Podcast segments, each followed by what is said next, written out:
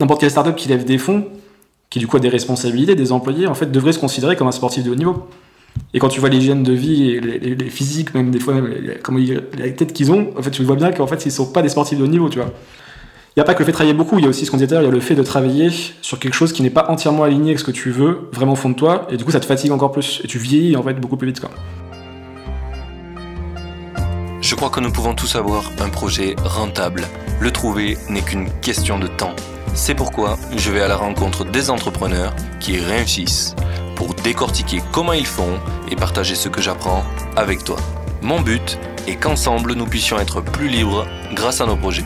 Toutes les deux semaines, des entrepreneurs partageront en toute transparence leur parcours, leurs réflexions et leurs solutions pour devenir rentables. Je suis Martin Donadieu et tu écoutes Indie Makers, le podcast qui t'aide à te lancer pour vivre de tes projets. Aujourd'hui, on est en présence de Jean-Charles Kurdali. Alors, premièrement, merci d'avoir accepté mon invitation. Bah, merci Martin aussi de m'avoir invité. Du coup, Jean-Charles, si tu devais résumer ton parcours en deux, trois phrases, comment tu le présenterais? En trois phrases, je te dirais euh, que j'ai été joueur de poker qui est devenu euh, entrepreneur et CEO de start-up, puis créateur de contenu et, aujourd'hui euh, coach pour entrepreneurs. Alors, effectivement, c'est un résumé. Tu me demandes trois phrases. Donc. ouais, ouais. Euh, donc du coup, attends, j'ai noté poker créateur de contenu, euh, j'en ai loupé un au milieu et euh, coach. Fondateur d'une startup du coup, ah oui, startup. deux startups, notamment une qui a, qui a, fonctionné. La base. ok, deux startups, voilà, c'est noté, on va pouvoir enchaîner sur ça. alors le premier truc que tu as fait dans ta vie, dans le monde actif, c'est de faire d'être joueur de poker, c'est ça? Ouais. T'as commencé à quel âge ça? Ouais, à 16 ans du coup. Donc on peut le dire maintenant, je viens d'avoir 30 ans là, donc euh, ça fait suffisamment longtemps, j'assume depuis suffisamment, depuis quelques années maintenant d'avoir commencé avant d'être euh, majeur. D'avoir l'âge. Euh, et, ouais, donc j'ai commencé à, 16 ans cette activité-là parce que je m'ennuyais, si tu préfères, à, l'école. J'aimais pas du tout le système scolaire, je trouvais ça très lent et pas très épanouissant. Tu, faisais quoi comme à ce moment-là? Bah j'étais au collège, au collège au lycée quoi. J'étais en, en, seconde. Ah oui oui oui, en seconde. Ok. Comment t'as fait pour commencer cette activité? Parce que normalement, il y a des KO ici, des trucs qui t'empêchent de, de, commencer à jouer. Ouais, alors moi j'ai commencé, du coup, euh, je suis de 91, donc c'était en 2007. Et en 2007, le marché français n'était pas encore ouvert, on jouait sur le marché euh, international, donc les sites .com, non, et pas .fr, du coup c'était beaucoup moins régulé. Et, par contre, le problème que je rencontre à l'époque, c'est que je n'avais pas de carte bancaire. Et du coup, ce que j'ai dû faire pour commencer à, à pouvoir jouer de l'argent réel, c'était de participer à des tournois qu'on appelait des tournois free roll qui faisait gagner, en fait, on était des milliers de joueurs et t'avais que les quelques premiers qui gagnaient quelques centimes ou quelques dollars. Et j'ai eu la chance, la chance à cette époque-là d'en gagner 3 en 2-3 mois en fait. Je finis 3 fois premier sur 2000 joueurs en, en 3 mois. Alors je débutais, hein, j'étais pas très bon et, j'ai eu pas mal de chance à cette époque. Et ça m'a donné euh, peut-être entre 100 et 150 dollars qui m'ont permis de commencer. Et en fait, je suis parti de ça et j'ai jamais mis d'argent personnel pour, euh, pour constituer mon capital. C'était ma levée de fonds, on va dire. Trop bien. Bah, le levée de fonds au talent, quoi. C'est ça. Ok. Et t'as fait, fait, ça combien de temps du coup? Ah, Écoute, le poker c'était long quand même, ça a duré 7 ans. Euh, 16 ans à 23 ans. Parce qu'en fait, j'ai vécu euh, l'ouverture du, du, marché français en 2010, l'année où je passe le bac. Ok. Et, et si tu préfères, j'ai même vu la première table devant moi s'ouvrir euh, quand le marché s'est vraiment ouvert. Enfin, j'étais vraiment le premier jour. Et, et il se trouve qu'il y a eu tellement de marketing qui a été mis, il y a eu énormément de sites qui ont été créés à cette époque-là. Il y a eu une trentaine de sites différents ce qu'on appelle des rooms de poker, soit créés par des casan, euh, casanotiers, je sais plus comment on dit, enfin les gens qui gèrent les casinos, casinotiers, voilà. Euh, ou, euh, ou des entreprises comme Eurosport, par exemple, qui avaient créé leur propre site de poker aussi. Et, et ce qui fait qu'ils avaient mis tous, pour essayer de prendre les parts de marché, bah, énormément d'argent. Ils essayaient de faire. C'était un peu toutes des startups au final, qui avaient levé des fonds et qui avaient essayé de prendre le, marché. Et ceux qui en sont, sont, sortis, bah, c'était Winamax, l'acteur français, PokerStar, et, euh, et Unibet et quelques-uns, mais en fait, il y en a 5 ans après, il en restait euh, moins d'un quart des 30 premiers quoi, qui, qui, avaient, qui s'étaient lancés.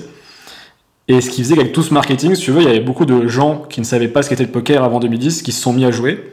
Ce qui fait que les tables étaient très euh, juteuses, disons, et le niveau moyen était très faible.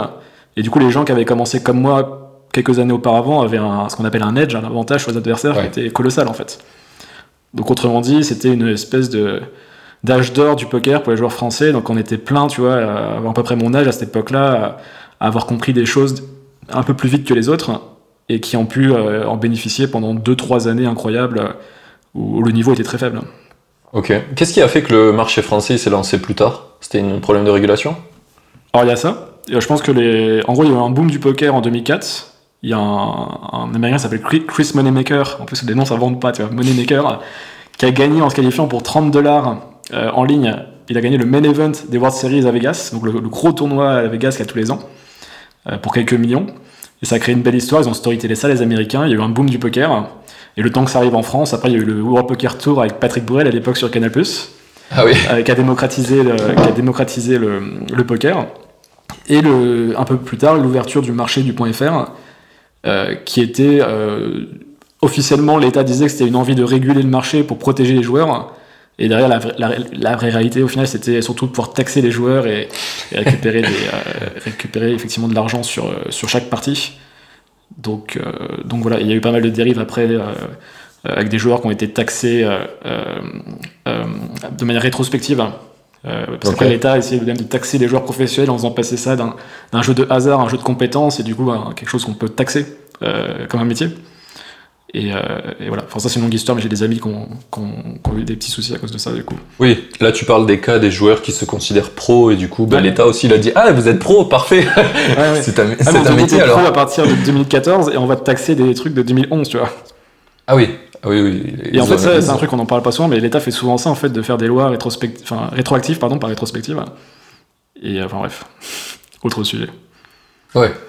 Mais surtout que je crois qu'il y a un truc dans la loi qui dit que les lois ne peuvent pas être rétroactives, mais ils peuvent. Ah bah, euh, ils ont moyen de récupérer tes antécédents. Euh, je sais plus comment ils font. Ouais, bah, ils, y arrivent. Hein, ils y arrivent. J'ai eu affaire à cette loi à un moment donné quand j'étais jeune aussi avec euh, Bouygues Télécom. Tu sais, c'est au moment où ils ont euh, ils ont fait euh, que tu pouvais résilier tes forfaits 24 euh, mois à l'avance, mais en payant qu'un quart des forfaits restants. Ils ont sorti cette loi pour euh, que plus facilement tu changes de forfait. Et du coup, j'étais là, ah trop bien, je vais pouvoir acheter un nouveau téléphone avec un nouveau forfait. Et du coup, je fais la résiliation et Bouygues il me dit, bah non, tu dois tout payer, la loi n'est pas rétroactive. Et pour le coup, là, c'était moi qui avais raison parce que c'est au moment où tu fais l'acte de résiliation, si la loi existe déjà, dans ce cas-là, tu n'as pas à payer. Et sinon, euh, si tu avais fait la résiliation avant que la loi sorte, ben dans ce cas-là, même si la loi sorte, on ne doit pas te rembourser. Quoi. Mm. Une belle bataille, ma première bataille, euh, je pense, juridique avec. avec Puis souvent, ce qui est malheureux, c'est que les gens ne se battent pas parce qu'en fait, ça ne vaut pas le coup. Quoi. C'est pour quelques, si c'est pour quelques centaines d'euros, même quelques dizaines d'euros, bah, en fait, euh, tu, tu, laisses couler. Et puis en fait, c'est comme ça que. Mais dans le poker, c'était des montants plus élevés quand même pour certaines personnes. Donc, Clairement. Mais après, je pense que c'est toujours lié à à aussi euh, ton niveau de vie, tu vois, qu'est-ce que ça va te prendre Par exemple, à, cette époque-là, je pense que ma mère a gagné 1200 balles par mois, moi je gagnais rien, ou 200 balles par mois, donc 100 balles c'était énorme. Oui, c'est vrai. Oui, tout est relatif, effectivement. Oui, Mais oui, pareil pour les joueurs de poker, si c'est ton métier et que d'un coup on te dit, ah ben tu sais, l'argent que tu as dépensé depuis 10 ans, tu nous le dois, finalement, ça doit être horrible, et tu dois te battre pour ça, ouais. Parce que ça n'a aucun sens. Euh, sachant qu'au poker, des fois ton action t'appartient pas entièrement, c'est qu'on se finance aussi les uns les autres pour des fois pour jouer des tournois plus gros. Et du coup, tu vas pas gagner 100% de ton gain, tu vas peut-être gagner 50%, mais tu vas être taxé sur 100% de ton gain. Des choses comme ça, tu vois. L'État, c'est pépite à chaque fois les, actions. Ah bah ils comprennent pas ça et ils cherchent pas, ils ont pas besoin de comprendre. Hein, c'est pas, non mais tu sais que, que même euh, plein de gens ne savent pas, mais sur ta fiche de paye, tu payes un impôt que tu as payé sur un argent que tu jamais eu dans ton compte. Ça s'appelle la CSG. Et la CSG, tu la payes sur euh, ce qui a été totalement payé via ton employeur. Et c'est un pourcentage sur ça sur de l'argent que toi, il n'est jamais arrivé sur ton compte. Tu payes un impôt sur un truc, euh, impôt sur impôt euh, au calme. Alors c'est pas beaucoup, tu vois, mais euh, en attendant, la douille est là, quoi. je n'ai jamais eu de fiche de paye, donc je ne sais pas de quoi tu parles. ouais, mais, tu sais que tous les gens que j'ai rencontrés, qui, moi, ma mère, elle travaille aux impôts, du coup, je sais cette douille, je sais que ça existe, mais mm. tous les gens ignorent ça. Bah oui, j'imagine. De toute façon, c'est tellement illisible la feuille de, la feuille de salaire. ok. Super intéressant. Euh, du coup, sur le sujet de poker, qu'est-ce, que, qu'est-ce qui m'intéresserait d'autre?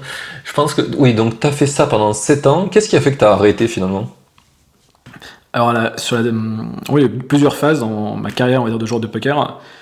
Euh, une première phase où j'étais joueur de cash game. Alors, je vais peut-être pas rentrer trop dans la technique, mais cash game, en gros, c'est tu, euh, tu jouais de l'argent directement et tu pouvais recaver quand tu perdais. Enfin, il n'y avait pas trop de limites. En fait, c'était un peu.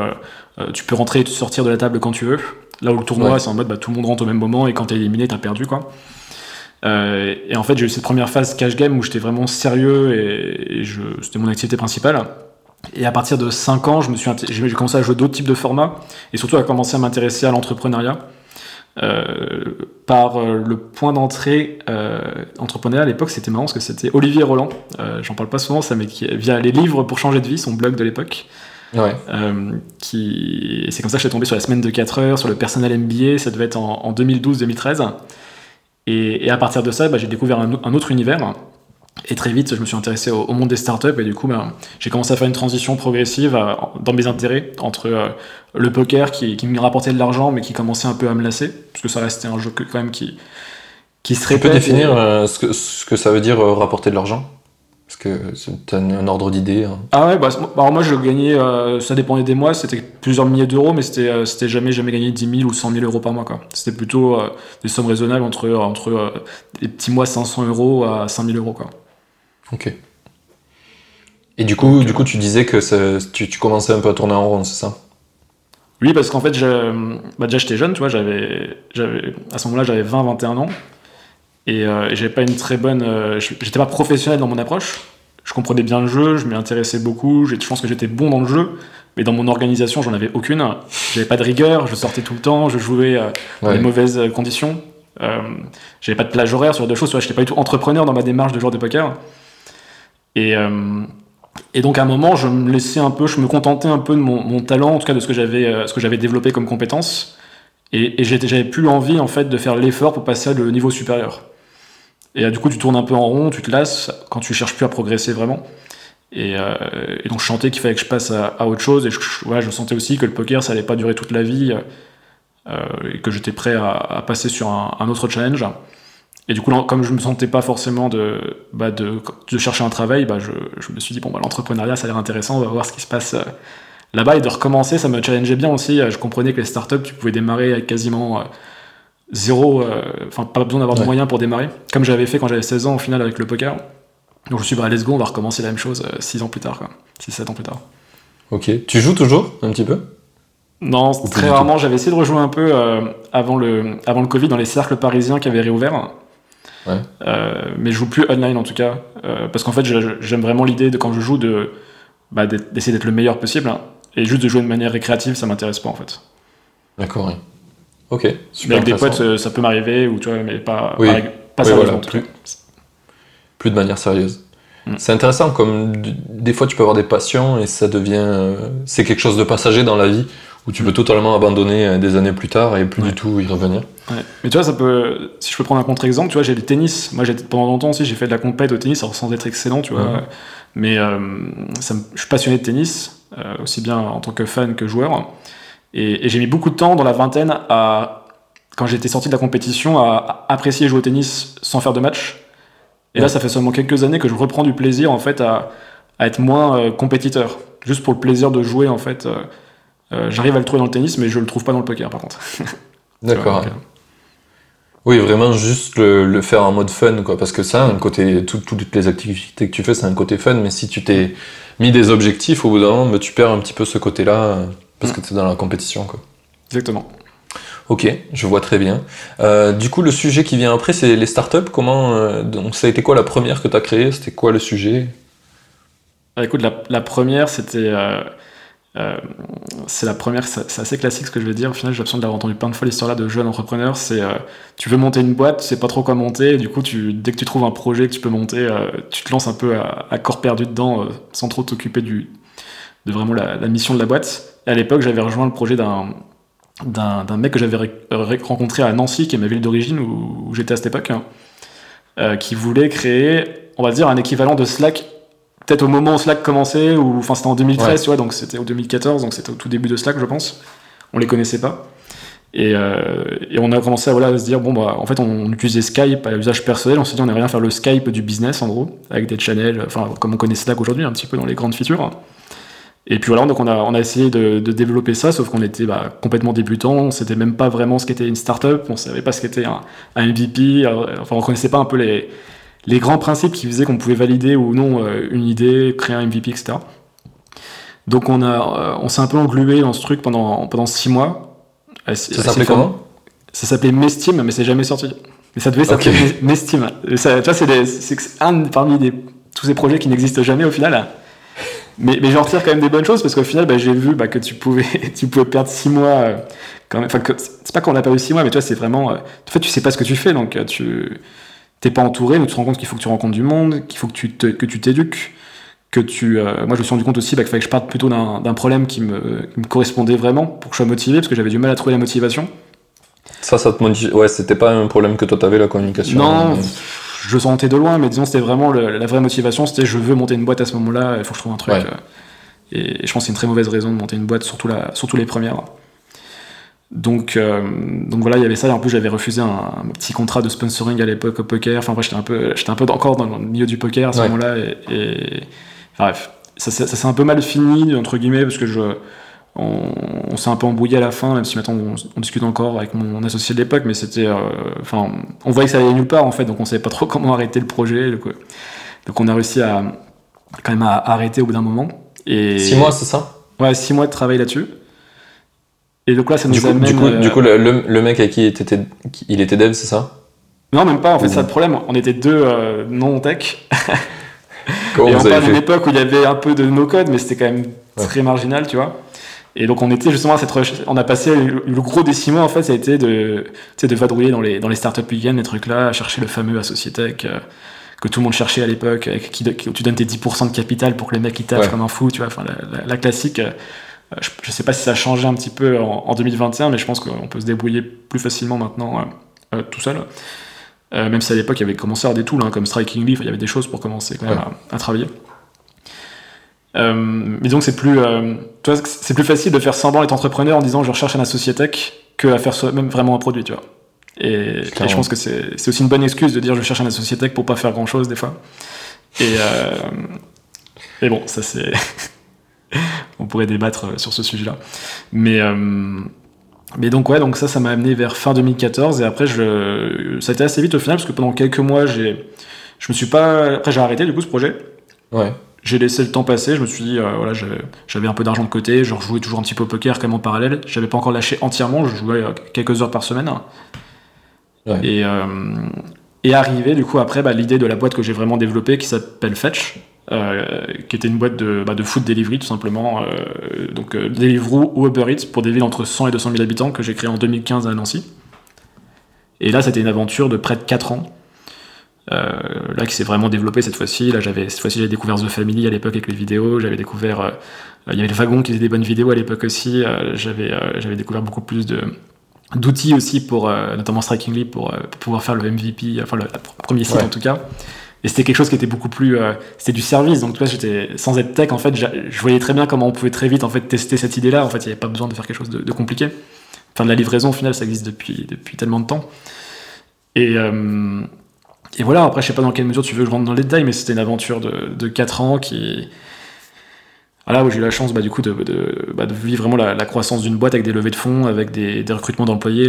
Au total, j'ai dû avoir une quarantaine d'employés et, une trentaine au plus haut au même moment. Euh, on a ouvert euh, sept villes en France. Euh, on est devenu des, des espèces de, de petites stars locales de l'écosystème et même au-delà parce que parce que le business tu vois, tu voyais des livreurs partout en fait dans les villes où on était notamment dans les villes qu'on a ouvert en premier donc on était très connus à Nancy, à Metz, euh, à Reims, à Dijon, euh, surtout Nancy-Metz, mais même dans ces, dans on avait ouvert à Caen, à Le Havre, à Clermont-Ferrand, enfin on avait ouvert dans différentes villes. Et, euh, ça m'a vraiment appris... Enfin, tu ces deux expériences-là, c'est vraiment fondatrices. Le poker m'a donné beaucoup de modèles mentaux que j'utilise encore dans ma vie aujourd'hui. Et l'entrepreneuriat m'a donné une, une conscience de la nature humaine, on va dire, sur certains aspects, Euh, et, une compréhension un peu des dynamiques sociales, enfin beaucoup de conscience sur l'humain, j'ai l'impression. Euh, même le poker aussi, mais encore plus l'entrepreneuriat pour le coup. Euh, et, de voir aussi bah, ce que j'avais envie de développer dans ma vie future. Après cette aventure, du coup, j'ai fini par la vendre dans des, dans des, conditions pas exceptionnelles. On a, en gros, on a fait la vente dans de très bonnes conditions. Ça s'est pas fait pour, pour des raisons que j'ai évoquées, notamment sur des articles qui sont sur Medium. Euh, qui ont été élus euh, plus de 100 000 fois. Euh, tu avais initié la vente et ça s'est pas fait, c'est ça? Ah, C'est long à expliquer. Soit on dirige les gens vers le vers l'article directement s'ils veulent vraiment les détails, mais il y a un long article qui, était un méga hit sur Medium en 2018 qui, qui explique tout. Tu m'enverras le lien, je le mettrai en description. Ça marche. Et, euh, et ouais, donc on l'a, on l'a vendu en deux temps. J'ai fait une phase de transition du coup après avec euh, l'acquéreur qui était euh, euh, Stuart, donc qui est sous, la- sous le giron La Poste. Et, et après, bah, du coup, il y a eu, si tu veux, il y a eu toute une phase où j'avais commencé à créer du contenu. Euh, moi, j'écrivais sur l'entrepreneuriat depuis 2015, donc depuis le début de Fetch au final. J'écrivais même depuis 2008 sur un forum euh, quand je jouais au poker déjà, donc euh, Ouais. aimé partager et écrire. Et, euh, et j'ai toujours senti ce besoin de, ou cette envie en tout cas de, transmettre, de partager ce que j'apprenais, de parler ouvertement de mes erreurs aussi, plus mes erreurs que mes succès d'ailleurs. Je trouve qu'on apprend toujours plus de ces, de ces erreurs, moi j'aime bien euh, vraiment méditer dessus. Et, euh, et donc à, l'époque là, j'ai lancé ce qui aujourd'hui est, est un peu la plaque tournante de mes activités, qui est, qui est ma newsletter personnelle, que j'ai lancé juste après la, fin de Fetch, qui s'appelait Dans la tête de JCK, et maintenant c'est Dans la tête d'un philopreneur, mais bon, c'est la, la même, la même newsletter. Et, euh, et si tu veux, en fait, bah, ça, ça m'a. C'était un peu là, ouais, le, ce qui a déclenché après euh, euh, tous les projets que j'ai testés. Là, je sors d'une phase de deux ans et demi, presque trois ans maintenant, où j'ai lancé euh, beaucoup de projets autour de ma marque perso, enfin autour de mes contenus en tout cas. euh, pour en arriver aujourd'hui à, à faire du coaching à, à quasi temps plein, enfin coaching et création de contenu, écriture. d'abord. Ok. C'est quoi les projets que tu as, que as sortis autour de ta marque personnelle? Alors il y avait un tout premier, c'était euh, conversation avec JCK, c'était des conversations avec des gens de tout milieu. J'avais envie de sortir un peu de l'écosystème startup après euh, avoir passé 4 ans dedans. Ouais. Et c'était mon premier podcast. euh, alors pour la petite anec- anecdote, je sais que tu as, interviewé mon pote euh, Alexis Minkela de Tribu 1D. Ouais. Et on avait lancé nos podcasts la, la même semaine, on, on se parlait déjà à cette époque-là. Et, et ce podcast-là, en fait, a créé une opportunité indirectement, en fait, où j'ai rencontré un, un VC. Euh, Sachant que moi, j'étais attiré à cette époque-là par l'investissement euh, via les, les investisseurs américains Brad Feld et Fred Wilson, euh, qui sont des gars qui bloguent énormément depuis 10-15 ans. Et j'étais fasciné, en fait, par l'idée de d'avoir un métier où tu étais payé pour réfléchir à des, industries, toi, de comprendre un peu les dynamiques, tu vois, dans les dans, dans certains secteurs et de pouvoir investir et suivre des entrepreneurs. Donc ça me fascinait assez le- ce milieu de l'extérieur. Et j'ai eu l'opportunité en fait potentiellement de, de lancer un fonds avec un, un VC à cette époque-là. Et, et, et quand j'ai eu cette opportunité, je me suis dit bon bah, comment je peux faire comme je bah, j'ai juste monté une boîte, je suis pas je suis pas investisseur, je, pas- je connais personne dans ce réseau-là hormis les investisseurs que j'avais rencontrés pour lever des fonds. Euh, comment je peux faire pour me faire connaître rapidement? Et du coup, j'avais créé euh, Dans la tête d'un VC, euh, qui était devenu bah, assez vite un peu le podcast de référence sur, euh, sur l'investissement startup, hein, que j'avais créé en, en 2019.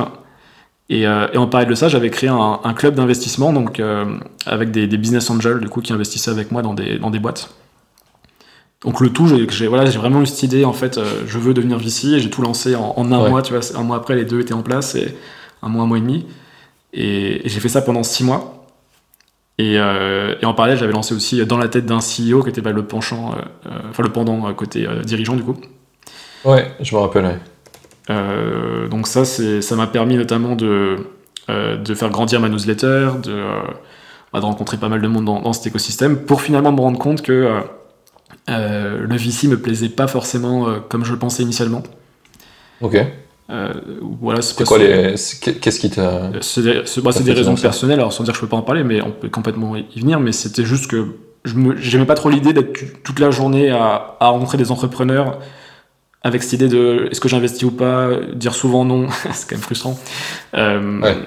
Et euh, il y avait des choses dans le milieu qui me plaisaient pas trop non plus. J'avais l'impression que c'était quand même très réseautage, qu'il fallait, euh, fallait être présent. Tu vois, moi j'aime bien être un peu dans mon, dans mon coin et écrire mes trucs, tu vois. Et, et- et j'aimais beaucoup ce que faisait Jean de la Roche-Brochard, mais le problème c'est que c'est entre guillemets pas vraiment un VC, en tout cas sur sa poche qui m'aventure, parce que là il peut. En fait, il a une. C'est un métier à part ce qu'il fait, et je pense qu'un. VC classique ne peut pas avoir le style de vie ou le style, le fonctionnement de, Jean de la Roche-Brochard. Et euh, après, c'est mon point de vue, on peut, on peut le contredire. Mais, euh, mais donc voilà, j'ai vu que c'était pas forcément le style de vie que j'ai envie de développer dans les prochaines années. Donc euh, j'ai préféré couper court et c'est comme ça que j'aime bien fonctionner, c'est essayer à fond un, sujet, euh, vraiment m'exposer et, euh, essayer au maximum de, de, comprendre comment il fonctionne et éventuellement de, de créer une marque perso dedans assez forte. Et si je vois que ça m'intéresse pas, euh, de passer à, autre chose, euh, d'itérer quoi. Ok, super intéressant. C'est d'ailleurs un, un des seuls VC que j'ai envie d'inviter dans ce, dans ce podcast, euh, Jean. Parce que je pense qu'il y a une vraie. euh, il a vraiment une voix qui est un peu différente de tous les VC. Ouais. Effectivement, Ah, c'est assez- même pas un VC pour moi en fait. C'est encore autre chose, c'est une autre catégorie. Ouais, je sais pas comment l'appeler du coup autrement. mais, mais voilà, ouais, super, euh, super que tu vois ça là-dedans. Euh, du coup, ça, ça t'a fait. alors, on a parlé de plein de podcasts que tu as lancés. Du coup, ils sont tous arrêtés? Maintenant Non, en fait, je les ai euh, délégués, les deux. Euh, aussi bien dans la tête d'un VC que dans la tête d'un CEO sont euh, continuent encore aujourd'hui. Il y a. Mehdi Benjeloun qui s'occupe de dans la tête d'un VC et, et Yacine Squali qui s'occupe de dans la tête d'un CEO et qui sont tous les deux dans le VC. C'est des deux jeunes qui travaillent dans le VC et, et, voilà, qui ont, qui ont fait des épisodes en français, qui ont développé aussi le podcast euh, avec des épisodes en anglais. Euh, Il y a notamment Mehdi qui a fait un, world tour du VC, donc c'était, c'était, enfin bref, il allait plus loin que ce que moi j'avais fait c'était, c'est très cool. Et, euh, conversation avec JCK, par contre, ça, ça a été arrêté à l'époque quand j'avais lancé dans la tête d'un VC. Ok. Et du coup, les podcasts que tu as délégués, ils t'appartiennent toujours ou tu les as. Tu... C'est plus à Bah, toi, du coup? Sais, les podcasts, il n'y a pas trop de statut, donc euh, sur le principe, ils m'appartiennent encore. Euh, dans la réalité, aujourd'hui, j'en- je ne touche rien avec ces podcasts-là. On n'a pas forcément cherché du sponsoring de manière active. euh, parce que bah, le temps que j'y consacrerai, euh, enfin, je préfère le mettre ailleurs. Quoi. Ok. Un point, point vachement intéressant. Du coup, on a parlé du fond, du club d'invest. Donc tout ça, tu l'as arrêté.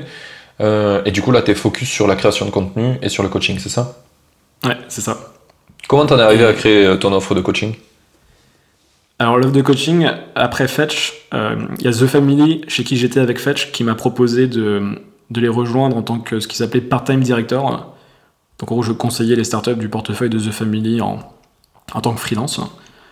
Euh, donc, j'étais, s'ils avaient besoin d'aide, je pouvais les, venir sur des sujets très divers pour les, les aider. Et, euh, et j'ai pris goût, en fait, de, bah, de rencontrer tous ces entrepreneurs-là et d'essayer de les aider sur des, sujets divers. Et, j'ai voulu essayer en fait de transposer ça à, mes propres coachings, en fait, avoir mes propres clients. Donc j'ai commencé par faire du coaching business euh, dans le sens où je aidais euh, des entrepreneurs, plutôt des dirigeants à l'époque de PME euh, ou des dirigeants de start-up, notamment sur leur stratégie. C'est comme ça que j'ai commencé par le coaching. Et petit à petit, j'ai fait évoluer mon offre, et encore plus depuis maintenant six mois, sur euh, toujours des coachings pour plus principalement des entrepreneurs, mais de plus en plus euh, sur des sujets qui sont liés à la personne. Ça, je me concentre vraiment sur le CEO ou sur l'entrepreneur, ou maintenant je me concentre plus du tout ou très peu sur la boîte.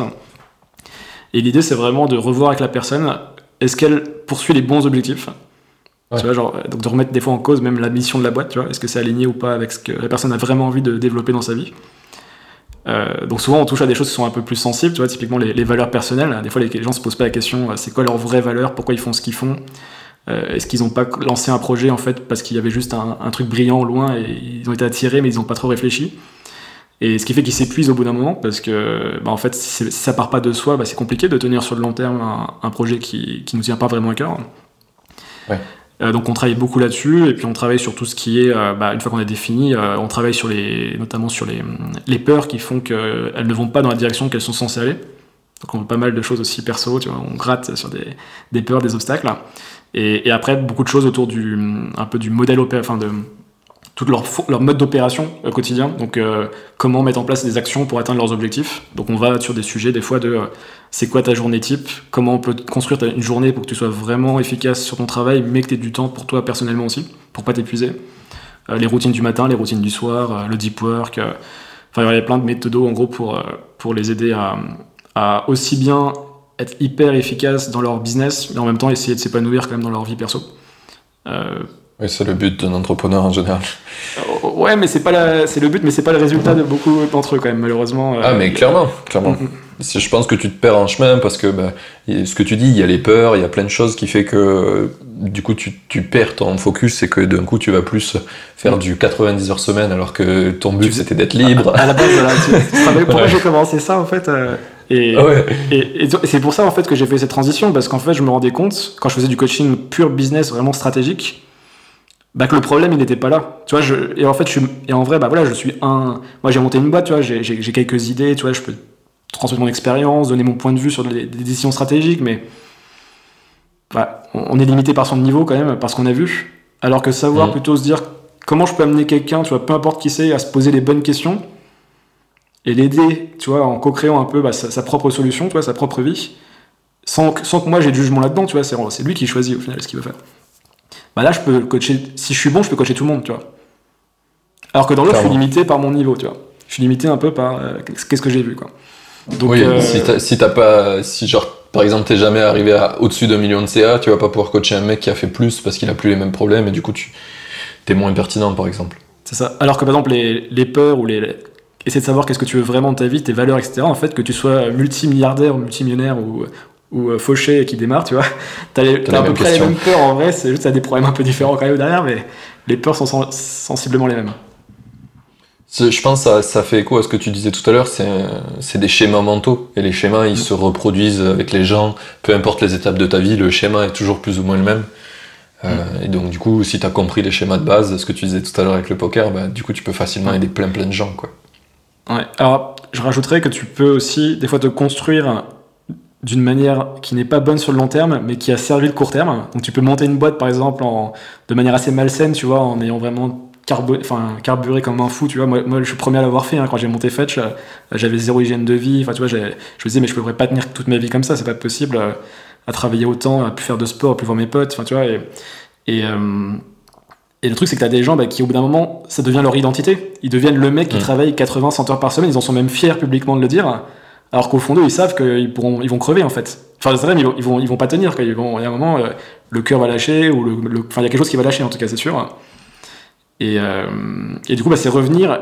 Est-ce que c'est vraiment la vie que tu as envie d'avoir? Donc, si, si tu réponds oui, si dans tes valeurs, c'est vraiment euh, je veux la gloire, je veux vraiment le résultat, j'aime la fame, etc. Alors, il y a peu de gens en vrai, je pense, qui veulent ça, mais supposons qu'ils soient vraiment con- convaincus de ça. Bon, bah, let's go, vas-y. Par contre, se rendre compte que c'est pas ça que tu veux, qu'est-ce qu'on peut faire pour que tu aies encore ta boîte? Et que tu la montes correctement, tu vois C'est-à-dire selon tes propres euh, objectifs, quoi. Et pas ceux que tu poursuis euh, aveuglément depuis 5 ans, quoi. C'est drôle que tu parles de ça, c'est une conversation que j'ai eue avec ma meuf à un moment donné. Elle me disait, mais putain, tu travailles beaucoup. Et j'ai dit, et à l'époque, j'y disais, ben ouais, en fait, c'est le truc qui fait que je suis meilleur sur certains points que d'autres, c'est parce que j'arrive à travailler beaucoup. Et du coup, à un moment donné, je me suis dit, mais en fait, est-ce que c'est vraiment ça que je veux faire tout au long de ma vie Est-ce que je veux pas être meilleur que les autres parce que je le fais plus intelligemment plutôt que je le fais juste euh, comme un bourrin beaucoup plus Ouais. C'est- vraiment, euh, je pense que c'est un point très très important euh, de, du- de ton propre développement en tant qu'entrepreneur ou même en tant que personne.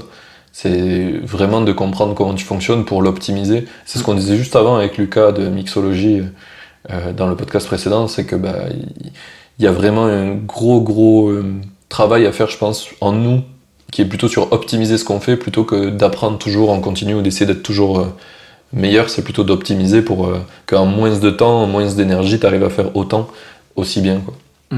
Après, tu vois, je suis très influencé par ce que peut dire et, et penser Naval Ravikant, le fondateur d'Angelist, qui, bah, qui est très connu sur Twitter. Ouais. Et toi, c'est ce, cet adage de dire ce, qui, ce que lui pense, de, de trouver un peu ce qui est un jeu pour toi, là où c'est du travail pour les autres, tu vois. Et euh, moi, typiquement, tu vois, les gens me disent comment tu fais pour écrire une newsletter tous les, toutes les semaines depuis deux ans et demi, tu vois, sans t'arrêter? Bah, c'est parce que je kiffe en fait me poser le dimanche et écrire ma newsletter, en fait, quoi. Alors que la plupart des gens, ils arrêtent au influence. bout de 5, 6, 10, 20, tu vois, parce qu'en fait, ils, ils aiment pas, en fait. Pour eux, un, un- ça sert un moyen, enfin, une, autre fin qui est peut-être d'avoir des clients. Alors que moi, en fait, jamais, je me suis jamais dit, je lance ma newsletter pour monter des business, parce que j'avais juste envie de, juste envie de lancer une newsletter, en fait. Et de partager euh, ce que j'apprenais ou ce que je lisais.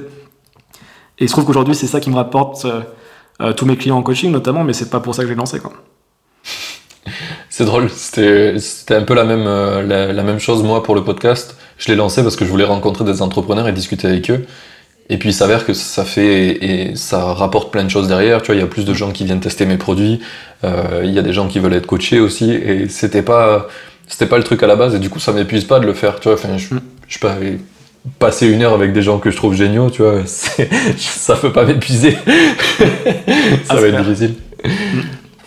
Ok, trop bien. Euh, bah, du coup, attends, on a, fait, on a fait pas mal le tour des sujets. Maintenant, on va revenir à mes questions un petit peu, euh, ma trame originelle. Euh, du coup, c'est quoi un petit peu sur le coaching Est-ce qu'on peut parler un petit peu de, de MRR Alors, peut-être pas, euh, mais est-ce qu'il y a, tu, tu peux donner un ordre d'idée de à combien de clés actuellement? C'est presque du MR, parce qu'au final, je fais des coachings sur 3 mois, 6 mois, et bientôt, je serai sur 12 mois aussi. Donc, c'est quand même, tu vois, j'ai quand même de la, de la visi- Ouais. visibilité. Et, euh, et du coup, en termes de revenus en coaching, là, je dois être autour des, des 3-4 000 euros par mois, du coup.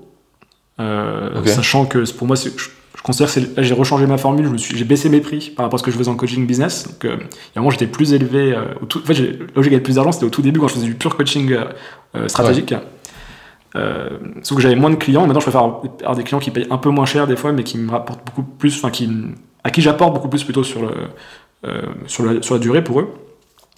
Et, et mon objectif, d'un point de vue financier, c'est de, c'est d'ici un an d'être à peu près à entre 10 et 15 000 euros par mois de, de revenus du coup, avec le coaching. C'est quoi ta, euh, formu- ta formule actuelle sur le coaching? Alors ma formule actuelle, du coup, je te dis, c'est donc c'est 3 ou 6 mois, mais je vais passer sur du 6 ou 12 mois. Et c'est 2 ou bientôt 3 rendez-vous d'une heure par mois avec moi. Et Ok. en fait, à chaque fois, donc, je prépare en, en amont un, un document que je leur envoie qui permet de préparer la séance, les, les sujets euh, euh, primordiaux du moment qu'ils veulent aborder. On fait une séance hyper intensive d'une heure, où là, on, va en profondeur sur les sujets qui sont, qui sont importants pour eux. Et après, je restitue le lendemain un, un plan d'action avec soit des, des vrais, enfin des actions en l'occurrence, ou des réflexions euh, sur lesquelles méditer avant la, la prochaine séance dans deux semaines. Et, et je leur envoie aussi, bah ça c'est assez classique, mais je leur envoie le, la vidéo et l'audio parce qu'ils aiment beaucoup aussi réécouter ce qu'ils se disaient ou ce que j'avais pu leur dire euh, pour se refaire la, la séance. Quoi. Donc, euh, Tu m'as limite ouais, convaincu, j'ai envie de le faire. c'est vrai C'est vrai.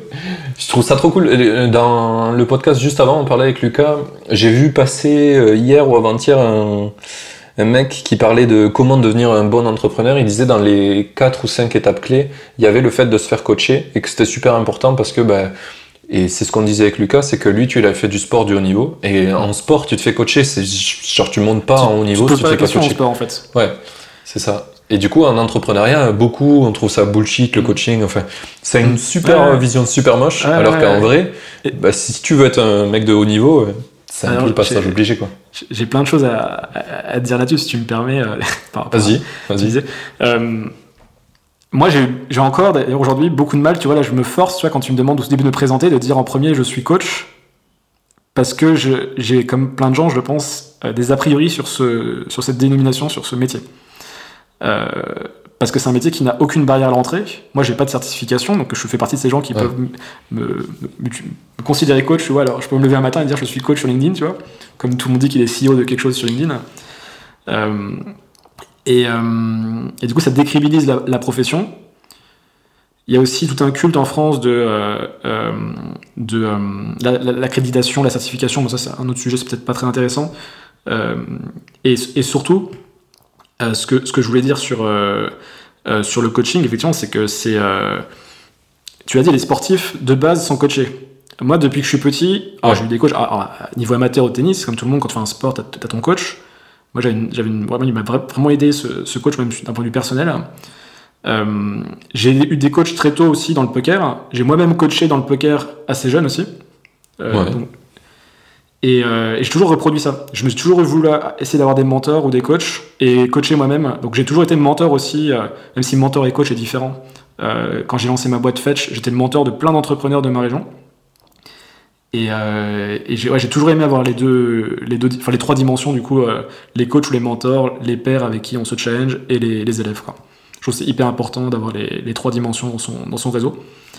Et, euh, et en fait, je disais souvent à mes employés à l'époque à Fetch, mais on peut le transposer, c'était à l'échelle d'une startup, je disais, l'essence d'une startup, à la fin, le seul qui gagne, c'est celui qui atteint la perfection, enfin, tu vois, qui, qui atteint l'élite dans son domaine, Mm. tu vois.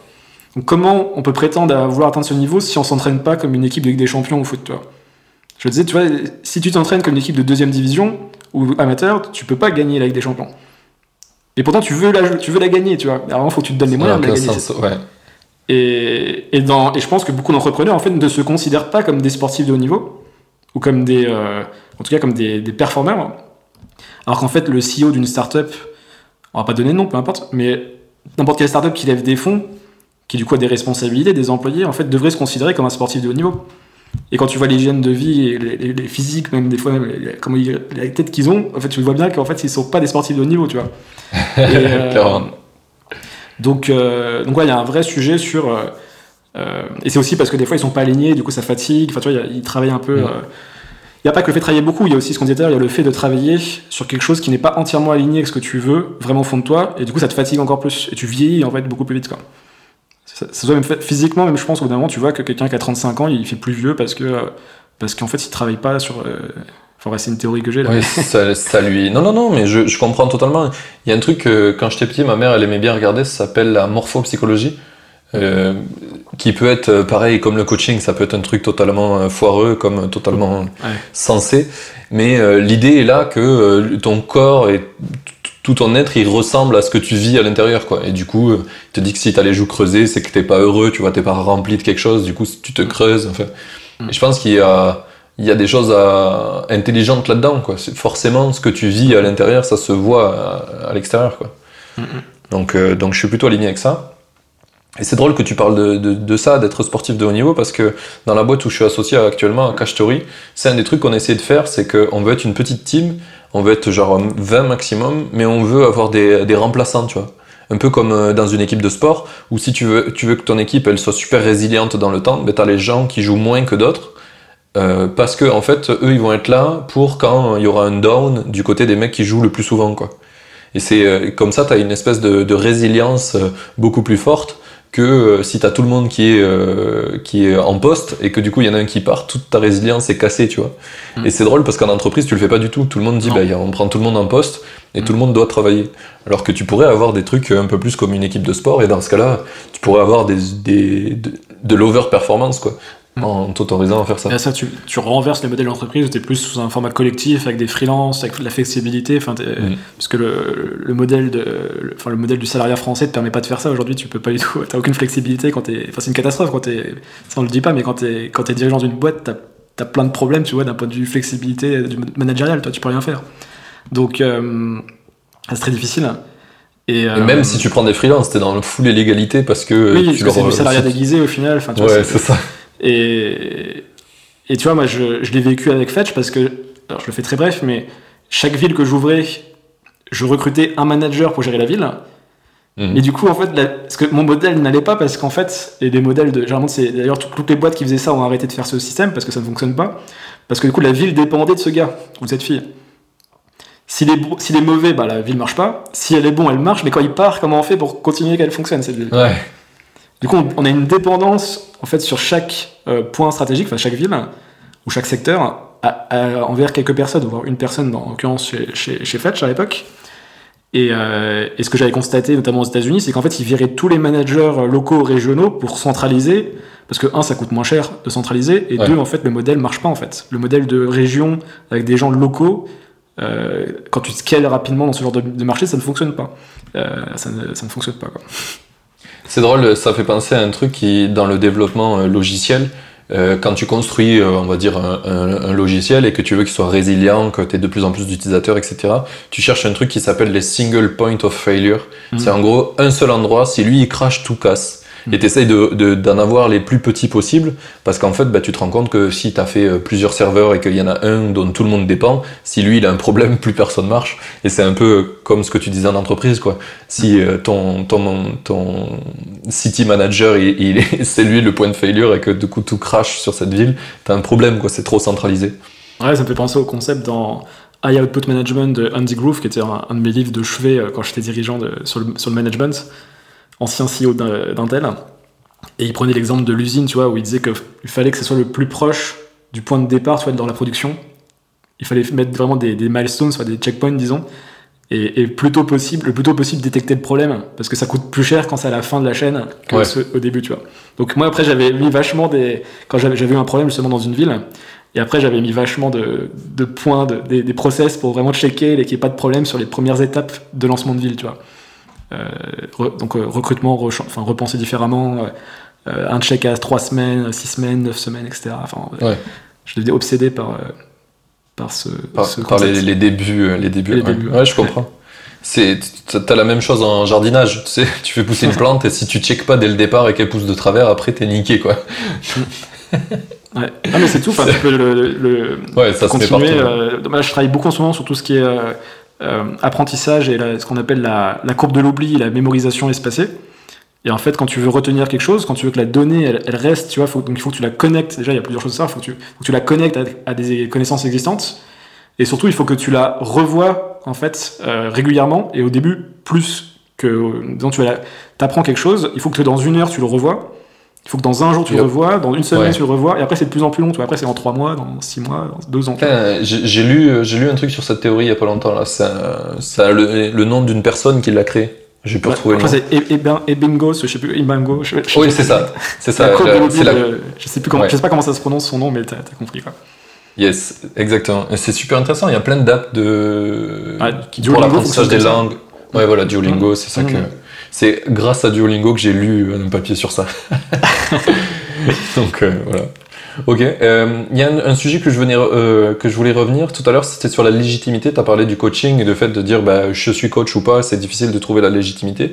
Mm. Ça me fait penser un petit peu aux artistes, tu sais, genre quand tu fais par exemple de la peinture ou que tu aimes bien peindre, à quel moment tu te dis je suis un artiste, tu vois? Est-ce que c'est après le premier tableau? Est-ce que c'est après en avoir fait mille? Comment t'as fait un petit peu pour, pour, pour affirmer que tu es coach à quel moment tu t'es dit, bah là, je suis coach? Alors, je, fais une petite aparté très rapide. Euh, j'ai interviewé un, un, écrivain dans Conversation avec JCK il y a plus de deux ans, mon premier podcast, euh, qui est euh,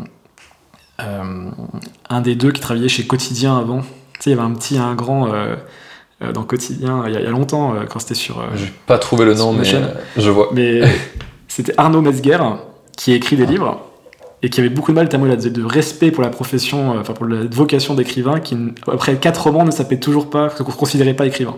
Donc c'est quelque chose qu'on peut effectivement qu'on peut. Euh, donc tu vois, alors que t'as des gens qui n'ont pas écrit un livre et qui vont dire qu'ils sont écrivains, tu vois. Je suis écrivain, écrivain maudit, tu vois. Je n'ai jamais réussi à sortir mon premier roman. Et, euh, et par rapport à, ta question, du coup, et me concernant, alors déjà, il y a deux choses. C'est de distinguer du coup l'étiquette qu'il faut que j'ai dans le monde extérieur pour être identifié, et moi, comment je me considère en tant que personne.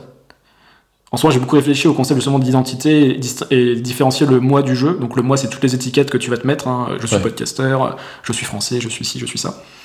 Et de pas te rattacher, c'est juste une partie de toi. Mais si demain elle change, c'est pas grave, tu restes je, c'est reste la même personne, tu vois. Et, du coup, c'est pas de me considérer, euh, je ne suis pas que l'ancien dirigeant de Fetch, ou je n'étais pas que le dirigeant de Fetch, je ne suis pas que coach aujourd'hui. Et du coup, je vois le coaching plus comme un, outil que comme un métier.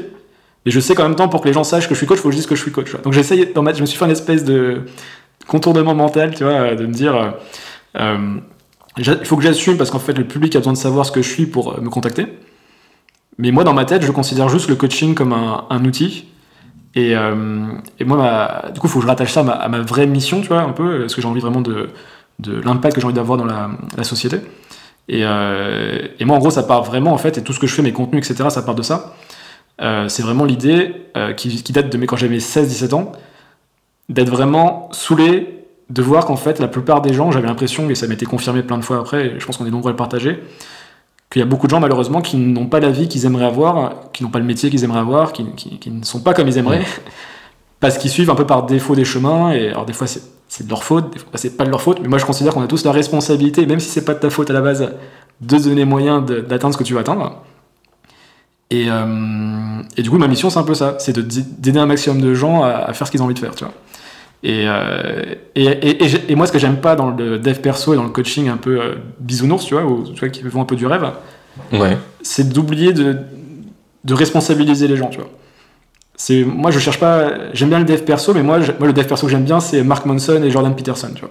C'est des gens qui te. Qui, c'est du dark dev perso rimé, c'est gens qui te responsabilisent, qui te. Euh, qui, qui, sont pas là pour, pour te casser dans le sens du poil et, euh, et qui te disent à un moment, voilà, euh, la vie est quand même difficile, elle peut être magnifique, mais c'est à toi aussi de te prendre en main un moment et, et d'aller euh, d'aller vers tes... Enfin, de te responsabiliser d'aller vers tes objectifs, quoi. C'est rigolo que tu parles de ça. Dans le, la première newsletter email que j'ai lancée sur le podcast, j'avais exactement la même idée. Je voulais pas faire comme tout le monde là qui, qui raconte sa vie et, et, et que, enfin, je trouve que c'est pas activable. Tu vois, je voulais faire euh, des emails où tous les, toutes les semaines tu reçois un email qui te dit bah là tu passes à l'action sur tel sujet, tu le fais, tu vois, et tu te bouges le cul. Et si tu le fais pas, bah, je te désinscris de la newsletter. ouais. À l'époque, j'avais pas du tout le... c'est ça. Et à l'époque, j'avais pas du tout la... La, la réputation suffisante, je pense, et du coup, ça a fait un peu écho dans le vent ce que j'ai fait, mais c'est vraiment un truc en quoi je crois et, et, d'arrêter de, de, juste donner des conseils et des, et des trucs qui servent à rien en fait, faut les appliquer à toi, il faut être responsable. Il y a des trucs que sur la responsabilité qui m'a vachement marqué. Je sais pas du tout de qui c'est, mais euh, il y a quelqu'un qui a posé la réflexion de qu'est-ce que ça veut dire responsable. Et si tu découpes le mot, c'est euh, être capable de donner une réponse, tu vois, responsable. Et du coup, en fait, ça veut dire ça. Ça veut dire, est-ce que toi, en tant qu'être humain, tu es capable de gérer cette situation? Et dans la plupart des cas, oui, puisque tu es capable de gérer agir et t'es pas mort. Donc, du coup, tu es responsable de tout, ce que tu disais tout à l'heure. Mmh. Et quand tu commences à faire ça, c'est game changer, quoi. Ouais, en fait, peu importe ce qui t'arrive, euh, même quelque chose de catastrophique, en fait, tu es responsable de ta réaction, par exemple. T'es pas responsable de Ouais. l'acte, pas toujours, mais tu es toujours responsable de comment tu réagis à ce qui t'arrive. Et imagine, euh, je sais pas, tu, tu te fais larguer, par exemple, euh, bah, euh, il peut t'arriver un truc, tu vois, ou pire, enfin, une mort dans ta famille, tu vois, mais c'est horrible. Mais ça va. Ce qui compte, c'est comment toi tu vas réagir à ça. Donc, tu as, deux possibilités. Soit tu te morfonds toute ta vie, mais c'est quel est l'intérêt de faire ça? Ou tu, Ouais. tu as le droit d'accuser le coup pendant un certain temps, mais il y a un moment, il faut que tu dises voilà, bah, la vie fait que euh, voilà, ça peut arriver et je dois avancer. Et, euh, et ma responsabilité à moi, c'est de réagir positivement, d'apprendre de cette épreuve et, euh, et d'aller vers ce que, je dois, ce que je dois aller en fait. Enfin, vers où je dois aller en fait. Clairement. Clairement, tu, tu prêches un convaincu. On est plutôt d'accord sur ça. Et j'aimerais revenir tout à l'heure sur un truc que tu m'as fait penser, c'était euh, sur le fait d'être. euh, de comment tu te définis. Ça m'a fait penser à un truc qui m'a énormément marqué. Euh, je suis allé en Norvège au musée euh, du ski, je crois. Euh, tu sais, c'est là où ils ont fait la piste de, de saut à Saut ski ski. la plus grande. Ouais. Et dans le musée, euh, il, je sais pas pourquoi, il, il- il y a un sujet écologique. Là, en gros, ils exposent le fait que ben, sont en Norvège et qu'ils ont fait des études et qu'ils savent que d'ici 50 ans, eh ben, il y aura une chance sur 50 d'avoir de la neige pendant l'année, alors qu'en 1990, ils avaient 49, cent- 49 chances sur 100 d'avoir de la neige. Et le output de ce message, c'était de dire en fait, c'est pas parce qu'on aura plus de neige qu'on sera pas norvégien. Avoir de la neige, ça fait juste, c'est juste un des tags qui définit ce que nous on est, mais ça ne change pas ce que nous on est. Et c'est un peu ce que tu disais tout à l'heure, je trouve, et ça m'a, ça m'avait énormément marqué. Je me suis dit, c'est fou d'avoir marqué ça dans un musée, c'est super truc de dev perso, quoi, de comprendre ça. Ouais, complètement. Et, euh, et c'est vrai qu'au final, des... même le fait de se considérer français, c'est une étiquette, tu vois, mais au final, euh, euh, tu vois, je lisais euh, un, livre de, bah, une référence de Anthony de, Anthony de Mello, qui est une référence de Naval Ravikant, qui est un, un mec très spirituel, euh, qui est, qui est- qui est prêtre jésuite et, et psy- psychothérapeute. Enfin, le mec, il a des dissonances où d'un côté, il fait de la spiritualité et l'autre, il fait de la psychologie. Et il se dit que des fois, il ne doit pas donner le même conseil, ils sont contradictoires et il ne sait plus lequel choisir Ah bah vois, entre essayer de soigner un peu un, un symptôme euh, versus vraiment rentrer dans la, à la racine. Tu vois, dans la spiritualité, tu vas vraiment à la Ouais. racine, alors que des fois, la psychologie, tu vois, tu- lui, il considérait, moi je suis pas forcément d'accord, mais qui restait un peu quand même en, en surface. Et, euh, et il racontait l'histoire d'un- prisonnier qui se faisait ramener dans, dans son pays, je crois. Et, euh, et ils étaient. euh, il allait se faire tuer. Et, et en fait, à un moment, ils arrivent près de la frontière de son pays, qu'il allait voir pour la dernière fois. Il dit Regarde ton pays. Et le mec est heureux, toi, il s'en met, il dit Ah, la mère patrie, etc. Et en fait, il s'était trompé, en fait, c'était à 10 km du, de la frontière, il était encore dans l'autre pays. C'est ce que je veux dire? Mais du coup, rien que le Ouais. fait, en fait, toi, c'est à chaque fois, même une frontière, en fait, c'est- Enfin, c'est arbitraire, vois. On a décidé que la- le début du pays et la, la fin de notre pays, c'était là. Et lui, du coup, il était tellement rattaché en fait à cette frontière-là qu'il il s'est senti bien, tu vois. Enfin, ouais, tu vois, tu vois un petit peu le délire que ça crée en fait. C'est parce que La cette, projection mentale de cette ouf. projection, ouais, ouais. Une étiquette, quoi. Les pays sont des étiquettes, euh, l'argent c'est une étiquette. Enfin, c'est des, des- les mythes, les mythes de, de Harari quand il explique dans Sapiens, tu vois. Euh, tout, tout, tout est des. On, se- on se raconte tous des histoires. C'est dans quelle histoire on a envie de croire, quoi. C'est ça toute la question, quoi. C'est un des, un des trucs que j'ai pas mal dit dernièrement, c'est quelle est l'histoire que tu veux te raconter, tu vois. Avec ma meuf, on, est- on a changé de vie, elle était prof avant, tu vois, genre euh, prof euh, pour les, les maternelles, et du coup elle a changé de taf, et c'est un truc souvent que j'ai répété, c'est c'est quoi l'histoire que tu veux te raconter en fait, parce que quand tu dis je suis comme ça, ou, ou c'est comme ça, etc., c'est juste l'histoire que toi tu te racontes, donc est-ce que c'est celle-là que tu veux vraiment te raconter, oui ou non, quoi? Il faut vraiment se poser cette question, est-ce que t'es vraiment sûr que tu veux te raconter cette histoire ou tu t'emprisonnes dans ce modèle? Parce que c'est toi qui as choisi et est-ce que, est-ce que ça, ce, ce modèle il te sert ou il te dessert quoi? Parce que des fois, bien souvent, les modèles que tu as de base ils, t'aident pas trop, malheureusement. J'aimerais bien savoir pourquoi on a autant de mauvais schémas mentaux de base. Est-ce que tu sais, du... t'as une idée d'à quoi c'est dû? Ouais, je, je pense pas qu'on n'est pas que des mauvais schémas mentaux, mais disons que les mauvais nous font du Ouais. mal. Oui, Et, clairement. euh, Et, et je pense que c'est notamment. euh, moi, j'essaie de, de plus en plus indulgent avec la, la nature humaine euh, qui est imparfaite. Et en fait, je me dis toujours, en fait, on a, comme on a tous qu'une seule vie, en fait, bah, on est un peu comme tu sais, une bêta. Et, euh, et en fait, on peut pas être, on peut pas être bon en fait parce qu'on a qu'une vie, tu vois. On a beau essayer d'apprendre sur le chemin, tu vois, mais on, on, tu sais, on apprend en, en marchant, tu vois. Et enfin, on apprend, on apprend à marcher plutôt tout au long du chemin de notre vie, tu vois. Et, on- et au final, on n'y arrive jamais vraiment complètement. Et, euh, et du coup, bah, ça, ça rend plus indulgent parce que la, la plupart de nos, de nos peurs ou de nos blessures sont liées à, à l'enfance. Donc du coup, malheureusement, bah, des fois au comportement qu'on peut avoir nos parents avec nous. Sauf que c'est pas vraiment de leur faute parce qu'en fait, ils savaient pas, tu vois. Et, Oui. et des fois, c'est même inconscient, tu vois. Il y a des choses qui sont inconscientes. Des fois, c'est toi qui vas avoir des blessures liées à tes parents, mais en fait, ils ont rien fait de particulier. C'est juste toi qui a, qui a une perception à un moment de quelque chose. Et, euh, et ça, ça te rend. euh, Il y a un bah, super livre sur ça d'ailleurs, euh, c'est les, les 5 blessures de l'enfance, quelque chose Les comme cinq ça. blessures de l'âme, ouais, de Lise Bourbeau, ouais, Ouais. c'est ça. ouais. Exact. Ouais, T'en as je suis d'autres très mauvais avec les noms, tu Dans, as géré. dans cette romance. Je t'ai sauvé la misère. Ouais, Mais, euh, le non, mais je pense voilà qu'on a des, on...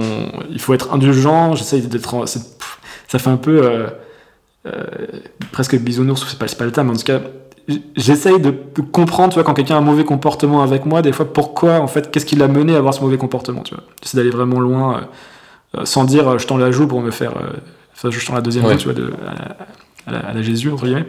Mais euh, mais il y a quand même un côté, j'essaie de comprendre, tu vois, vraiment d'où ça vient. Et, et moi-même, du coup, bah, ça me permet d'être plus indulgent aussi sur mes actes quand je quand je, bah, je suis à défaut. Ça m'arrive de faire comme tout le monde, d'avoir des, de faire des erreurs. Donc euh, donc voilà, j'ai pas la réponse à ta question, mais j'ai essayé de d'en Ouais, non, un non, petit je, peu. pense, je pense que c'est une, c'est un bon output et je suis plutôt, plutôt d'accord avec toi. Il y a un vrai, ben, on est en bêta quoi. Clairement, on est en bêta. Je pense que c'est la meilleure réponse. C'est, enfin, il y a personne qui reboot et qui a déjà les apprentissages d'avant quoi. T'as juste les apprentissages des, des autres et finalement tu les écoutes à moitié parce que tu as besoin de les faire toi-même aussi. Mm. Donc, euh, Et, et tu peux essayer de hacker le truc, tu vois, tu, moi je lis énormément, je m'intéresse beaucoup à la philosophie, tu vois, j'essaie de comprendre vraiment, mais toi, au bout d'un moment, ça fait... euh, On a des livres qui ont 2000 ans, tu vois, qui sont pleins de sagesse, t'as beau les lire, tu fais quand même les conneries, tu vois. toi, t'as Ouais. beau lire... euh, Ça, ça m'aide, hein, tu vois, je lis, moi je lis beaucoup, je, je passe beaucoup de temps à réfléchir, je, je pense que du coup j'ai quand même cet avantage quand même, c'est que, qui peut être un désavantage aussi, parce que du coup je suis plus conscient de certaines choses, du coup ça peut rendre aussi plus malheureux des fois, enfin, c'est équilibre, équilibre personnel à trouver, mais euh, t'as beau les lire quand même, il y a un moment en fait, euh, tu vas quand même faire des bêtises, il faut juste vivre avec, on est imparfait, c'est comme ça, et il faut pas essayer de tout comprendre non plus. Moi c'est pour ça que je suis assez fasciné, alors c'est dommage qu'il est décrit en France pour, euh, pour diverses raisons, mais la philosophie de Gérard Depardieu par exemple est exceptionnelle, tu vois. Il faut lire les bouquins qu'il publie là, depuis quelques années. c'est vraiment la philosophie du, du- laisser aller, mais pas, nihiliste dans le mauvais sens. C'est vraiment vivez votre vie, soyez présent, euh, n'essayez pas de tout comprendre, n'essayez pas de tout rationaliser comme on essaye de faire dans le monde moderne. hmm. Et, et tu vis beaucoup plus heureux. Et, et- et tu vois, genre, il dit, par exemple, il dit un, un acteur qui essaie d'apprendre son texte, c'est pas un acteur parce que du coup, il vit pas, tu vois. Il vit pas, il essaie juste de, de il essaie juste de, de faker. Bah, du coup, lui pense que c'est être acteur parce qu'en fait, le but c'est de, de jouer. Ouais. Et lui dit, l'acteur, il vit, il joue pas, il doit vivre. Il doit vivre son rôle. Et l'autre, il joue. Donc, c'est pas un bon acteur, tu vois. Et du coup, il, il méprise les acteurs, en fait. J'ai l'impression, Gérard Depardieu, de certaines mesures. En tout cas, les acteurs euh, C'est ouf. qui ont cette, euh, cette manière de travailler. Et ça va être un, ça va être un, c'est magnifique de voir sur un tournage Gérard Depardieu. Tu sais quoi, je vais essayer de l'inviter dans le podcast. ah, voilà. Parce que- bonne chance, ça n'a pas été facile. hein. Mais, euh, Ouais, ouais, je pense que ça va être pas facile. Mais ce qui est intéressant là-dedans, c'est que euh, ce que j'ai bien aimé, c'est que j'aime bien Gérard Depardieu aussi. Parce qu'il y a un truc qui m'a énormément touché de lui, c'est qu'il a créé une- des vidéos YouTube qui s'appellent Gérard de par le monde, je crois.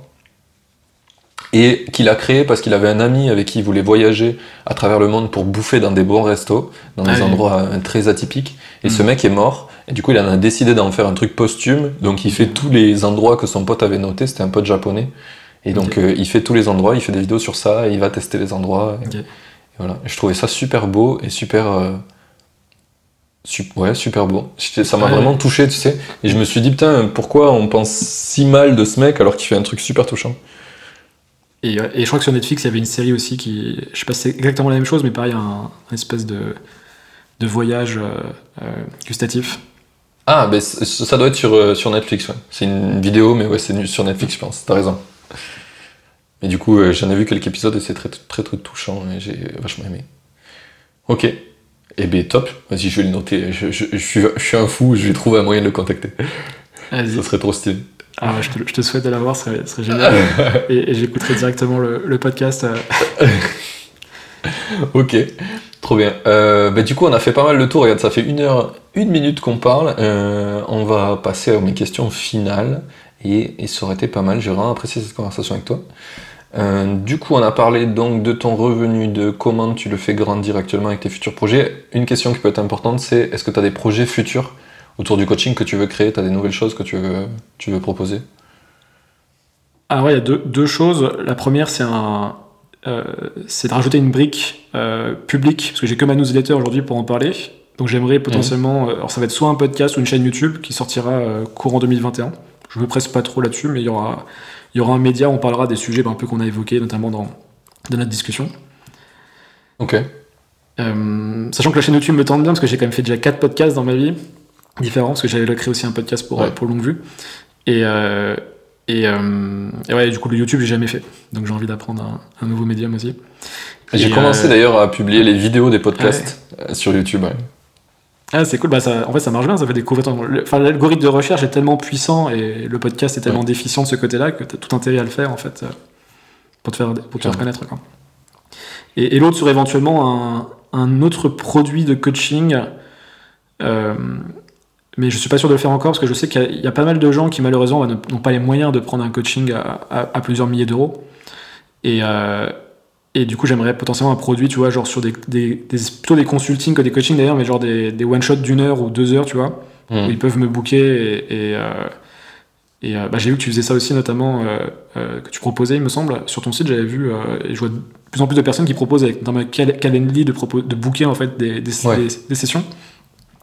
Et, et j'aime beaucoup en fait parce que bah, quand tu as une audience, en fait, tu crées un lien et tu proposes ça à ces personnes-là qui peuvent t'avoir pour résoudre un problème en, en une heure, par exemple, et, et avec un prix abordable. Et, et du coup, je trouve ça cool aussi. Quoi. Yes, c'est ça. Et après, euh, mon but c'est de faire ça pour euh, plein de monde, que ça soit cool pour eux. C'est une heure, non, je crois que c'est demi-heure que je fais moi. Et après, derrière, j'ai le, le, le produit plus haut de gamme qui est le coaching sur euh, 90 jours avec euh, une heure par semaine Ouais. de coaching. Ouais, bah, du coup, bah, j'ai pas. bah, un petit peu comme toi, au final, moi, moi c'est deux fois par mois, mais j'ai pas encore la brique euh, d'entrée. Euh, où je me posais la question, d'ailleurs, bah, j'en profite. euh, Vas-y. je veux, il serait moins cher, peut-être potentiellement à l'heure, que ce que je propose à l'heure dans mes coachings euh, euh, long terme. Mhm. Et en fait, ça, ça, me- ça me gênait quand je disais à des personnes, tu vois, ils, ils considéraient que c'était c'était embêtant parce que du coup, il y a des gens qui pouvaient te dire, bon, bah, je vais plutôt prendre l'offre une heure parce qu'elle est moins chère au final. Alors qu'en fait, on va beaucoup, beaucoup moins loin parce qu'en une heure, je peux pas te. Tu vois, il n'y a pas la profondeur que si, si on a 6, 12, 30 séances ensemble, tu vois. Et, euh, et du coup, j'essaie vraiment de distinguer, du coup, mon- c'est pour ça que je le lance pas encore, c'est que j'essaie de comment je peux justifier, on va dire, euh, quelque chose, je sais pas, à 100, 150 euros, euh, là où mes coachings sont plutôt à 250, 300 euros l'heure aujourd'hui, tu vois, en, en, en- en- sur le long terme, quoi. Donc, moi, j'ai ça, je, en tout cas. je- je me suis inspiré de Maxime Barbier Ah qui oui, fait ça, bien qui fait. ça dans sa newsletter. Mm, Et mm. du coup, ce qu'il a mis, c'est le premier coaching. Le premier coaching à ce prix-là. Tu vois, c'est genre comme une mini promo. Ouais. Et, tout le- et tous les autres, après, s'ils veulent reproduire, faudrait le laisser à le même prix, quoi. Bon, voilà, enfin, c'était une Ouais. réflexion, du coup, j'en profitais quand Ouais, même. Quand tu fais ça mais, euh, su- su- super intéressant euh, d'en discuter. Je pense que ça, ça a beaucoup de valeur pour les gens qui nous écoutent parce qu'il y a plein de gens qui veulent lancer du coaching, qui veulent lancer des produits. Et la réflexion sur le prix, c'est Mais- c'est très personnel. Et Ouais. mais, mais il faut parler de, de- de- des trucs personnels pour comprendre pourquoi on arrive à ce prix. Quoi, en Bien fait. sûr, ouais.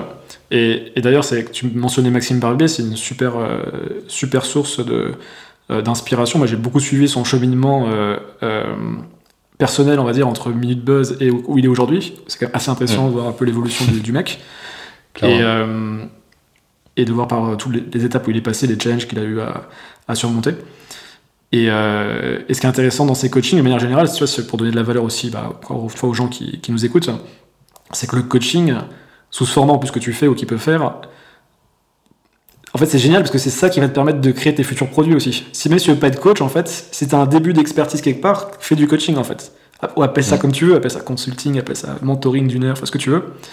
Mais en fait, tu vas pouvoir, pour, euh, avec un prix assez modeste, au final, apporter une valeur très cool à une personne, et en plus comprendre des problèmes qui vont te permettre potentiellement de créer une formation, un produit plus conséquent encore, ou des coachings plus, plus élaborés. Quoi. Mais il y a beaucoup de gens qui n'osent pas, alors que c'est une super porte d'entrée pour, pour commencer à vendre des, des choses. Quoi. Clairement, c'est un des conseils qu'a donné il n'y a pas très longtemps Antoine BM, justement, sur ça. Exactement, il disait bah, faites des coachings, ça va vous donner des sujets de, de discussion et, de, formation, euh, et, de, et, de, faire des formations derrière. Il, en a des sujets de formation a priori, tout ce qui sort. Ouais, ouais, lui, clairement, c'est une machine sur les sujets. Il y en a à, l'appel. J'ai l'impression qu'il a un truc, il ouvre, ça tombe, il est là, ah merde, j'en ai trop. Mais, mais c'est cool, c'est plutôt cool ce qu'il fait. D'ailleurs, lui aussi, euh, j'essaie de le traquer pour l'avoir sur le podcast. Euh, pas facile à attraper euh, cet oiseau. S'il nous écoute, viens dans le podcast. je le connais pas pour le coup, mais. Yes, ben, je crois que j'ai. Non, j'ai jamais eu personne qui le connaît. Il est, il est pas beaucoup dans plein de réseaux en fait, il fait vachement ce que tu disais dans son coin. Ouais, et, non, mais cool. pour moi, c'est typiquement le mec aligné avec ce qu'il a envie d'être. c'est l'exemple parfait. Après, on aime ou on n'aime pas le style, mais par contre, en tant que personne, ça sent qu'il est là où il doit être. Quoi. Et c'est génial. Quoi. Clairement. Clairement aligné avec ça. J'aime bien ce mec. Euh, du, coup, sur mes questions finales, pourquoi tu es indépendant? Pourquoi t'as jamais, euh, je sais pas, été employé par exemple? Bah, C'était ce que je disais tout à l'heure, à mes 16 ans, en fait, quand je me suis rendu compte que. Quand on m'a dit en gros que profite de ces années-là parce que c'est peut-être les plus belles de ta vie. et, ça me paraissait inadmissible et inconcevable que, euh, même si ça pouvait être très cool la vie à 17 ans, que ce soit les, meilleures années. Et, du coup, le point commun entre les personnes qui disaient ça, elles étaient toutes employées en fait. Donc je me suis dit, bon, bah en fait, faut pas C'est juste que vous avez pas compris. non, mais c'était ça, ça me rendait fou en fait. Et, et, aussi, ça a été couplé à, des lectures et des films. Euh, J'en citais que deux pour être court, mais il y a eu euh, Sur la route de Jack Kerouac que je cite assez souvent, euh, qui est un, un road trip roman initiatique euh, d'une bande de à l'époque des marginaux qui sont devenus des écrivains, des poètes euh, très connus qui ont créé le mouvement qui s'appelle la Beat Generation des années 50, euh, qui, a, créé lui-même le mouvement hippie après, alors qu'ils n'étaient pas du tout hippies pourtant, mais en tout cas ils ont inspiré les hippies malgré eux. Et, euh, et le film Into the Wild de Payne, Sean Payne et, et Christopher McEldance, qui était du coup un, un jeune qui était parti euh, qui était en rupture avec ce que la société proposait, avait, brûlé son argent et sa, pièce d'identité et était parti vivre en Alaska notamment. Euh, alors il a mal fini malheureusement ce, garçon, mais, euh, mais c'était une histoire qui m'avait assez, assez bouleversé, assez marqué. en fait, pareil, de ne pas accepter par défaut en fait, ce que la société nous proposait. que ce soit brillant ou que ce soit triste, en fait, dans tous les cas, il y, a quand même, il y a toujours une remise en question à avoir. Et depuis, j'ai toujours remis en question un peu les modèles qu'on nous proposait. Euh, j'ai aussi remis en question le modèle des startups, on n'en a pas parlé, mais j'ai beaucoup réfléchi aussi à, la virtuosité, au, au, côté malsain que pouvait avoir aussi euh, le, monde des startups. Et euh, c'est ce qui fait notamment que moi j'ai décidé de ne plus en monter, en tout cas pas, actuellement, et je pense que c'est peu probable que je me relance vraiment dans une aventure à la, fetch, même si je ne regrette pas de l'avoir fait à l'âge où j'avais à l'époque. Mais, voilà, j'arrête sur ça parce que sinon je peux parler une heure sur ce sujet. non, non, mais je pense que là, tu... enfin, c'est un sujet qui revient souvent sur ce podcast. Ça, s'appelle Indie Maker. Pourquoi? Parce que c'est des startups qui vont pas lever des fonds, des gens qui essayent de créer leur business et qui essayent de le rentabiliser. Mmh. Bah, je pense qu'on parle souvent de Company of One de Paul Jarvis, tu vois. Ouais. Ça m'a énormément marqué aussi récemment, cette lecture que j'ai lue peut-être en 2019 de me dire bah ouais en fait tu peux monter aujourd'hui comme dit Naval Naval avec le code et le média tu peux monter des empires potentiellement en étant tout seul ou avec très peu d'employés là où avant, il fallait euh, du capital et, de la main-d'œuvre. Et, comme il dit en plus, bah, des, euh, le, code et médias, c'est sans permission. C'est que tu, tu, montes ta chaîne YouTube, tu demandes à personne de l'autorisation, alors que lever des fonds, bah, faut que tu demandes à des VC, ah, est-ce que vous voulez bien financer mon projet? C'est ça. genre, c'est pas, pas la même dynamique que tu, que tu crées derrière. Quoi. Il y a un mec de, de, de, The Family qui a créé un podcast qui s'appelle Sans permission. C'est ah, Hugo, ouais. Hugo Amsalem. Ouais, Hugo. Je sais pas s'il a continué, mais il est, dans la creator economy maintenant, et c'est très intéressant ce qu'il fait sur, euh, effectivement, sur euh, cette industrie. Euh, bah, les startups vont créer des tools pour ces gens-là, mais, ce qui est intéressant, c'est surtout les, les, profils de la creator economy qui vont créer des empires incroyables, qui ont déjà commencé d'ailleurs. Hein, mais mm. bah, c'est Company of One, hein, ces individus qui prennent le, le dessus sur les institutions et sur les. Je dois l'avoir aussi dans le podcast, mais on n'arrive pas à se capter pour le moment. ok, euh, ben, du coup on va passer sur mes trois dernières questions. Euh, du coup, qu'est-ce que tu aurais aimé qu'on te dise avant que tu te lances Euh, bah de, j'ai pas vraiment de réponse type. Je dirais de, bah d'y aller tout simplement quoi. De, le mouvement crée des opportunités, donc vas-y. Ouais, c'est simple, c'est efficace, j'aimais. Ouais. Parfait. Et une citation préférée Alors j'ai jamais la, la ref exacte, mais c'est celle de Sénèque. euh, Simon Sinek Comment? Simon Sinek Non, de Sénèque, euh, le, Ah. philosophe stoïcien. Ça aurait pu être. Simon Sinek, mais il y, y a 2000 ans d'écart, mais c'est. Ouais. mais ils ont écrit des livres, ils ont ce point commun d'avoir écrit des livres. Euh, non, c'est l'idée qu'en fait, on, on souffre plus dans, dans notre cerveau, notre imagination. On se fait plus de films en fait qui nous font du mal. On anticipe plutôt que la réalité. C'est que souvent, en fait, la, en fait, on soit on souffre deux fois, soit on souffre une fois pour rien. En gros, quoi. C'est un peu stylé. Ouais. Quoi. Donc, j'ai jamais la citation exacte parce que je suis très mauvais pour les retenir. Mais l'essence de ça, c'est vraiment euh, euh, arrêter de souffrir avant d'avoir la, la véritable souffrance. Si vous l'avez, bah, euh, c'est déjà suffisant. Ouais. Par contre, voilà.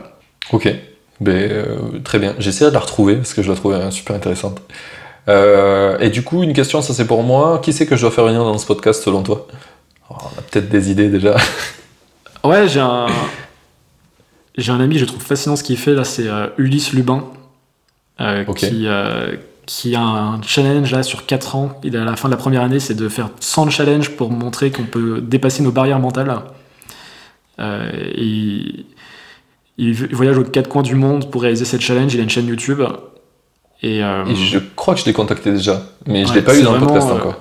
Ça marche. Bah, c'est vraiment génial ce qu'il fait, Ulysse. Et, et je sais qu'il est en train de développer aussi des projets, bah, je sens, pour, euh, pour commencer à générer du, du MRR ou des revenus autour de cette activité.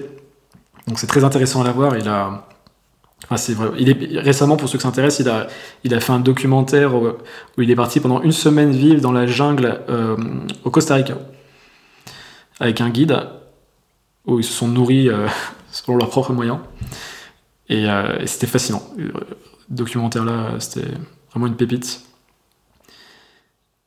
Et, et ouais, très intéressant comme mec, euh, qui a un parcours aussi, tu vois, qui vient, du- il vient des startups, il a monté sa boîte, euh, il a, il a raté sa boîte, il en a fait un article, euh, il s'est remis en question, et il est parti voyager maintenant, il est digital nomade, il fait des challenges. Il a une grosse transformation personnelle en 2-3 ans. quoi. Ouais, ouais, bah ouais. J'ai vu, j'ai vu deux trois de ces vidéos sur les challenges, c'est super intéressant. J'avais Ah vu non. des vidéos sur des Américains qui faisaient ça, je trouvais ça trop cool.